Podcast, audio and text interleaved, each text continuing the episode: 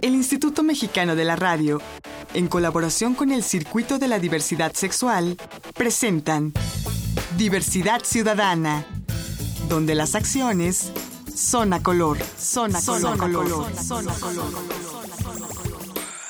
Lo normal es antinatural, lo natural es la diversidad. Y recuerden que en este planeta hay orientaciones e identidades sexuales como habitantes hay en el mismo, así es de que bienvenidos a Diversidad Ciudadana, aquí donde las acciones son a color. Yo soy Enrique Gómez y el día de hoy vamos a platicar de las locuras del cabaret, de estas maravillosas interpretaciones de cómo hacer teatro contemporáneo en México y bueno, y en el mundo. Para charlar de estas dos obras de teatro que se están presentando en la Ciudad de México, una investigación pornográfica y la otra imposible violar a una mujer tan viciosa, tenemos a estos integrantes de la compañía de teatro Líate. Ellos son Alba Alonso. Hola, Alba. Hola, buenas tardes. Y Vicens Más. ¿Cómo estás? Muy bien, buenas tardes. Gracias por estar aquí, por derramarnos su buen humor y por estar con nosotros. A ver, platíquenos. En primer lugar, ¿qué hacen ustedes dos en estas dos producciones? A ver, Alba. Bueno, tanto Vicens como yo somos, él es catalán, yo soy de Madrid, y nos encontramos aquí en México, ¿no? Ambos dos salimos de nuestro país y nos encontramos por causas ajenas al teatro. Pero pues bueno, nos encontramos, nos caímos muy bien, cada uno, pues yo actriz, el músico, y dijimos, oye, ¿por qué no nos juntamos y nos ponemos a, hacer algo? ¿no?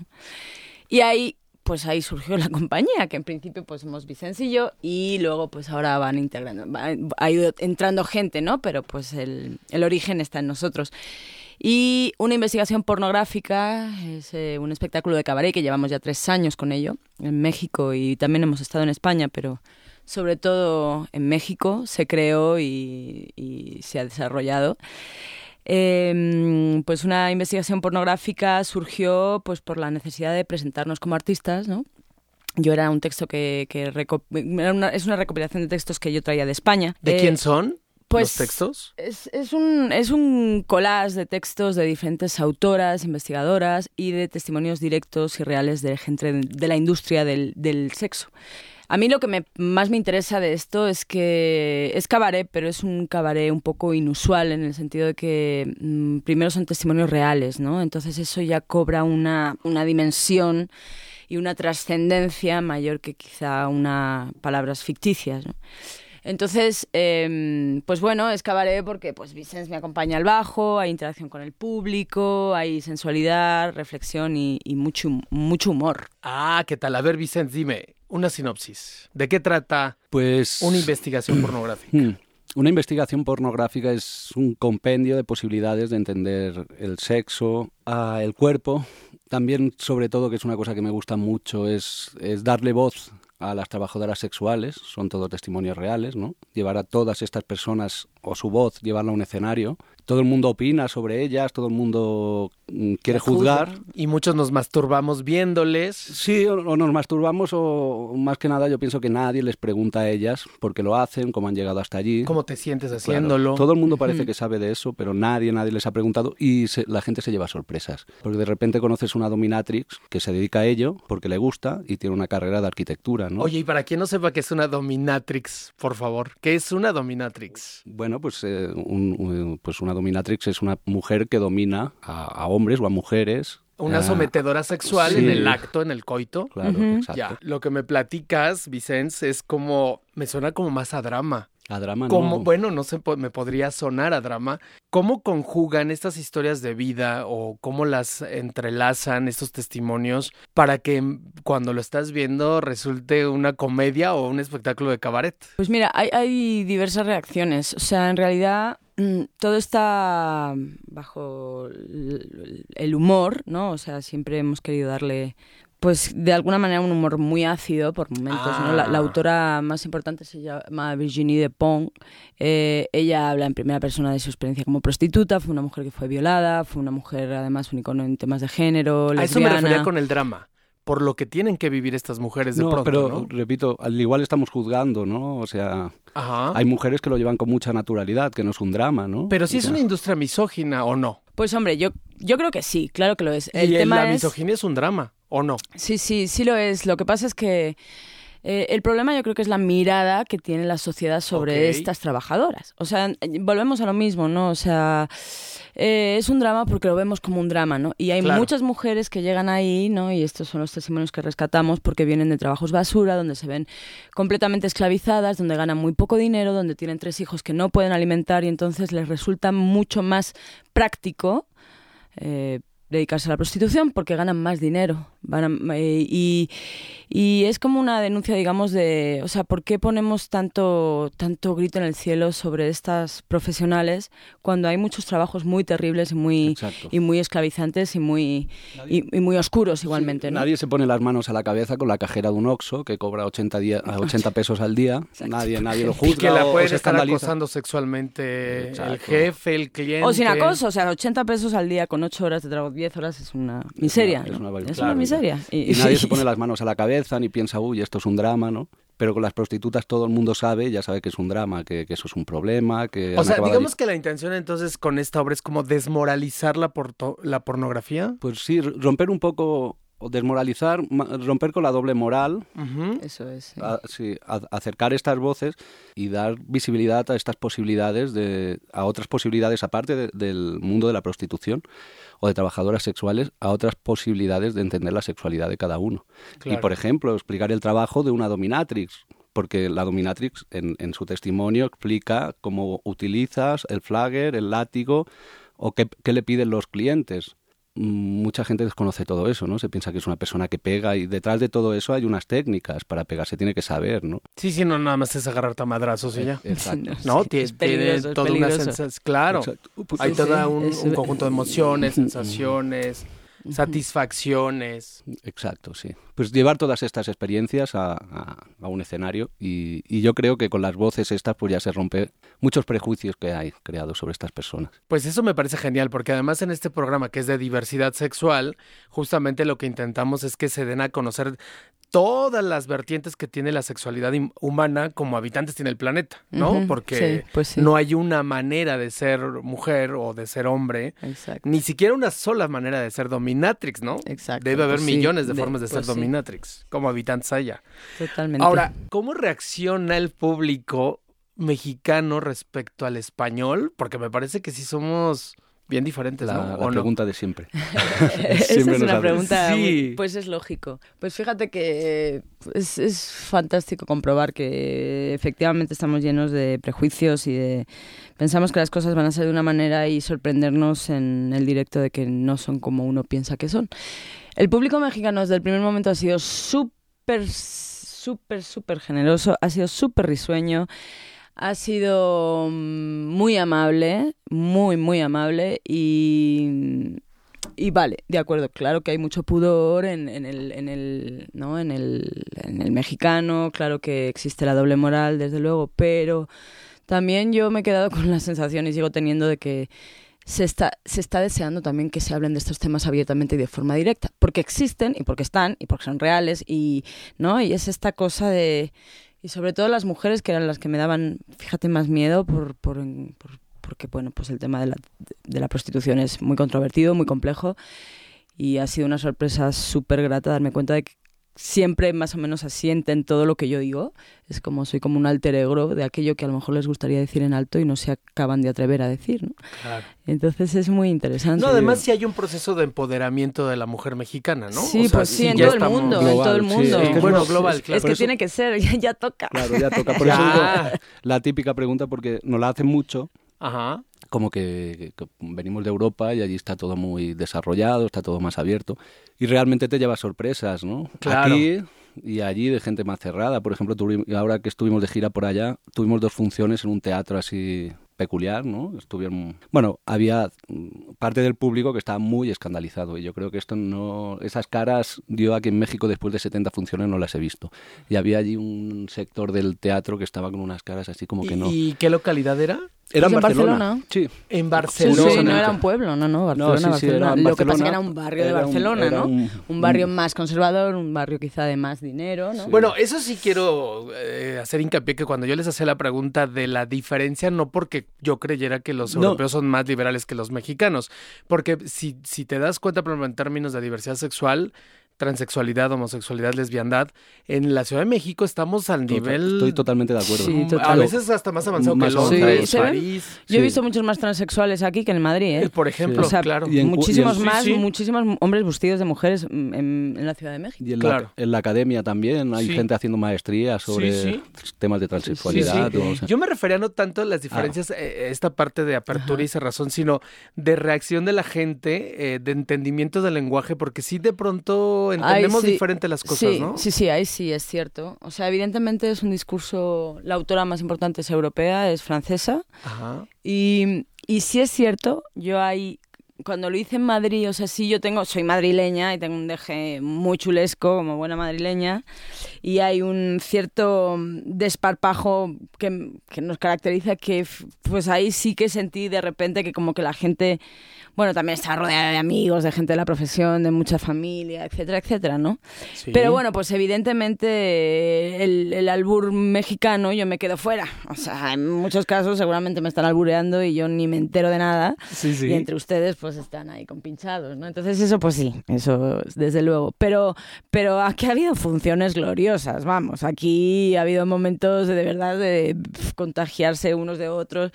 Es que es una función que o puede ser de repente tiene cierta violencia y está fenomenal que así sea porque pues se trata de, de provocar y de no Eh, yo querido así que sea y, o- y igual de reír no o sea Claro. tiene las dos partes y también despierta conciencias y hace reflexionar. Entonces puede también un silencio atronador también es muy interesante. Genial, chicos, déjenme hacer una pausa, no me tardo nada, estamos platicando con estos actores, Alba Alonso y Vicens Más, de la compañía Líate, que nos están charlando de sus dos obras, una investigación pornográfica e Imposible violar a una mujer tan viciosa. Esto es Diversidad Ciudadana, aquí donde las acciones son a color. Soy Enrique Gómez, no me tardo nada, regresamos. Estás escuchando Diversidad Ciudadana. Regresamos. Estás escuchando Diversidad Ciudadana. Continuamos.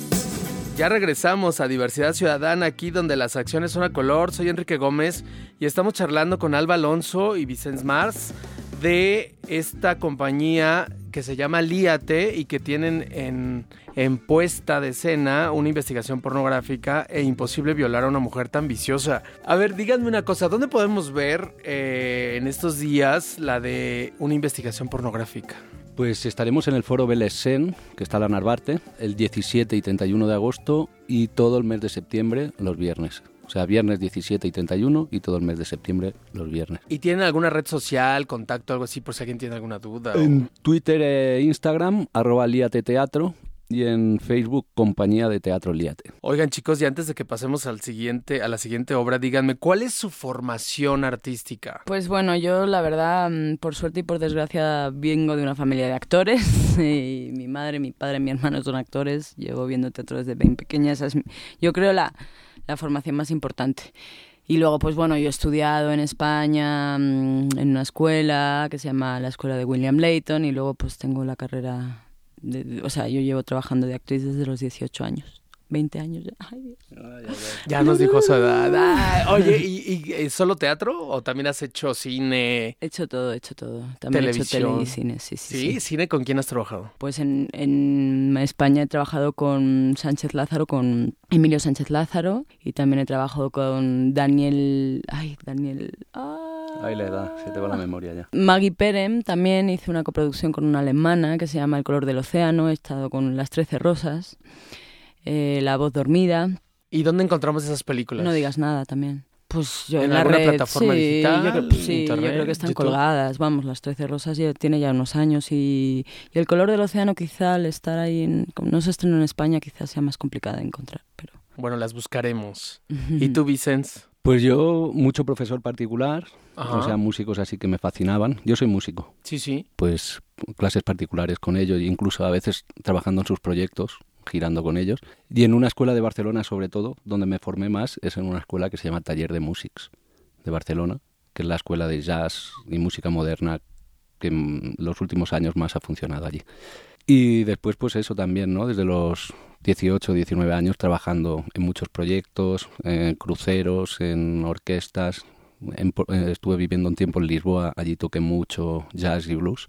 Y así me he ido formando, pues al final uno estudia, acaba una carrera o lo que sea y eh, no se termina y cada día sigo estudiando, ¿no? Claro, por supuesto. Involucrándose en proyectos. ¿Y quiénes son tus grandes ídolos musicales, por ejemplo? Mm, Eric Truffaz es un trompetista francés, me encanta, que es así como el nuevo jazz. John Scofield, por ejemplo. Y así de los antiguos, pues Miles Davis, Charles Mingus. Todos, ah. todo muy del mundo del jazz y así un poco locos también. Oye, ¿y qué tal el jazz de acá? Pues, ¿qué te digo? Pues, pues bien, o sea, hay, hay cosas muy interesantes. O sea, yo es que me cansé un poco del jazz clásico ya, de, de estar tocando. Eh, también México está muy pegado a Estados Unidos y siempre, siempre incluso en Europa están siguen imitando el jazz de los años 50 o 60 y, y, no puede ser, ¿no? O sea, un blanquito europeo no puede estar tocando como Charlie Parker, ¿no? O sea, es que no tiene nada que ver. Uno es blanquito, está en la academia, uh, bebe jugos todo el día y el otro era un yonki negro de de Estados Unidos. O sea, no tiene nada que ver. Y un poco la academia se ha convertido en eso, en repetir lo que se hacía en los años 50, 60 en Estados Unidos. Y en México pasa un poco lo mismo, pero sí que hay cosas muy interesantes, ¿no? O sea, yo, hay una banda que me gusta mucho, Alof Electric, que radican aquí en México, me encantan. Déjeme, le digo al público que a mí algo que me gusta mucho de, de estos artistas de yo le llamaría como de profundidad de estos verdaderos artistas, es que tienen toda una cosmovisión, ¿no? O sea, porque yo te apuesto que te pregunto un tema político y me lo contestas, un tema de historia, un tema este de cultura. No podemos opinar de política, ¿eh? ya te aviso, México. Ya sé, no, bueno, no te lo voy a preguntar, pero vaya, me queda claro que sí tienes una posición y yo sé que sí la tienen, porque, porque finalmente los artistas tienen toda una cosmovisión, ¿no? O sea, están todo el tiempo aprendiendo, necesitan como llenarse de, de información y estás en la búsqueda todo el tiempo. A diferencia de la gente de la industria, ¿no? La gente más plástica que de pronto pues eh, no tienen ni idea de dónde están parados. Una cosa va con la otra, ¿no? Yo creo que tu necesidad o tu hambre como ser humano pues ya te lleva un poco a ser artista o a crear. Estás todo el tiempo buscando, encontrando contigo, hacia afuera, hacia adentro. Y eso me encanta. Oye, Alba, ¿y tú? tus referencias? Digo, tú eres más actriz, entonces... Yo soy actriz. ¿Cuáles son tus referencias? No sé, o sea, te puedo decir desde pues, que un clásico Stanley Kubrick, pues claro, pues sí... Eh, eh, ¿Qué más te puedo decir? ¿O tienes influencia de alguien? me gusta muchísimo. ¿Influencia de alguien? De mi madre. Histriónica, ya. Pues sí, o sea, la verdad sí. Yo he visto a mi madre en todas las películas y en todos los ¿Y tu madre es? Pues mi madre, mira, tú la vas a conocer a lo mejor, o a lo mejor tú no, pero ella a lo mejor sí. De Pilar de las Pilimili de las ah, gemelas. ¿En serio tu mamá es ella? Sí. Sí, ¿cómo no? Claro que la conozco. Sí, sí, sí. Sí, pues sí, es que aquí fueron muy conocidas. Sí, aquí sí fueron muy conocidas. Y mi tía se casó, se quedó aquí, mi madre continuó su carrera en solitario por España. Genial. Oigan, y ahora sí, antes de que se nos vaya el segundo segmento, platíquenme de imposible violar a una mujer tan viciosa. Pues bueno, me toca a mí.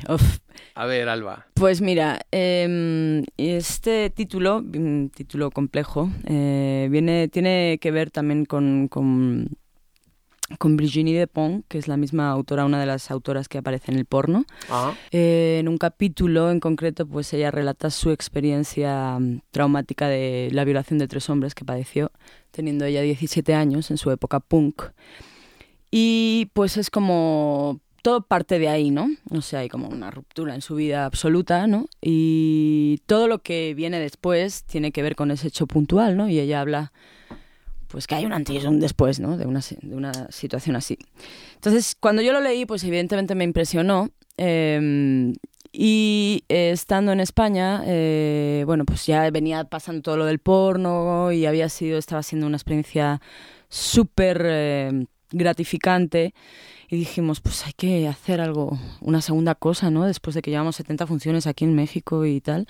Y entonces, pues, pues me vino esto, entre otras cosas, porque además justo, justo acaba de pasar lo de la manada, del caso este tan tremendo y vergonzoso acaecido en España, de estos cinco tipos, ¿no? Que han sido juzgados eh, como abusadores y no como violadores por un, por una, un, caso en San Fermín, ¿no? Y entonces, pues se me juntó todo y dije, oye, pues es un súper momento, ¿no? Para sacarlo a un escenario, ¿no? Y, y, en otro tono por completo diferente. No, sí es cierto que estrenamos en el Festival Internacional de Cabaret, pero yo les advertí a las reinas chulas de que de cabaret tiene poco porque no O sea, aquí ya no sí caben las drama. risas. Sí, no, aquí ya no, no, no, no apetece reírse nada. No, este no está, un no está en humor. O sea, el humor siempre entra hasta en los mayores dramas, por supuesto, y, y ya de, de hecho sí tengo pensado hacer una cosa más fársica por momentos, ¿no? Que es lo que la sociedad hace con la mujer violada, que ese es todo otro tema, ¿no?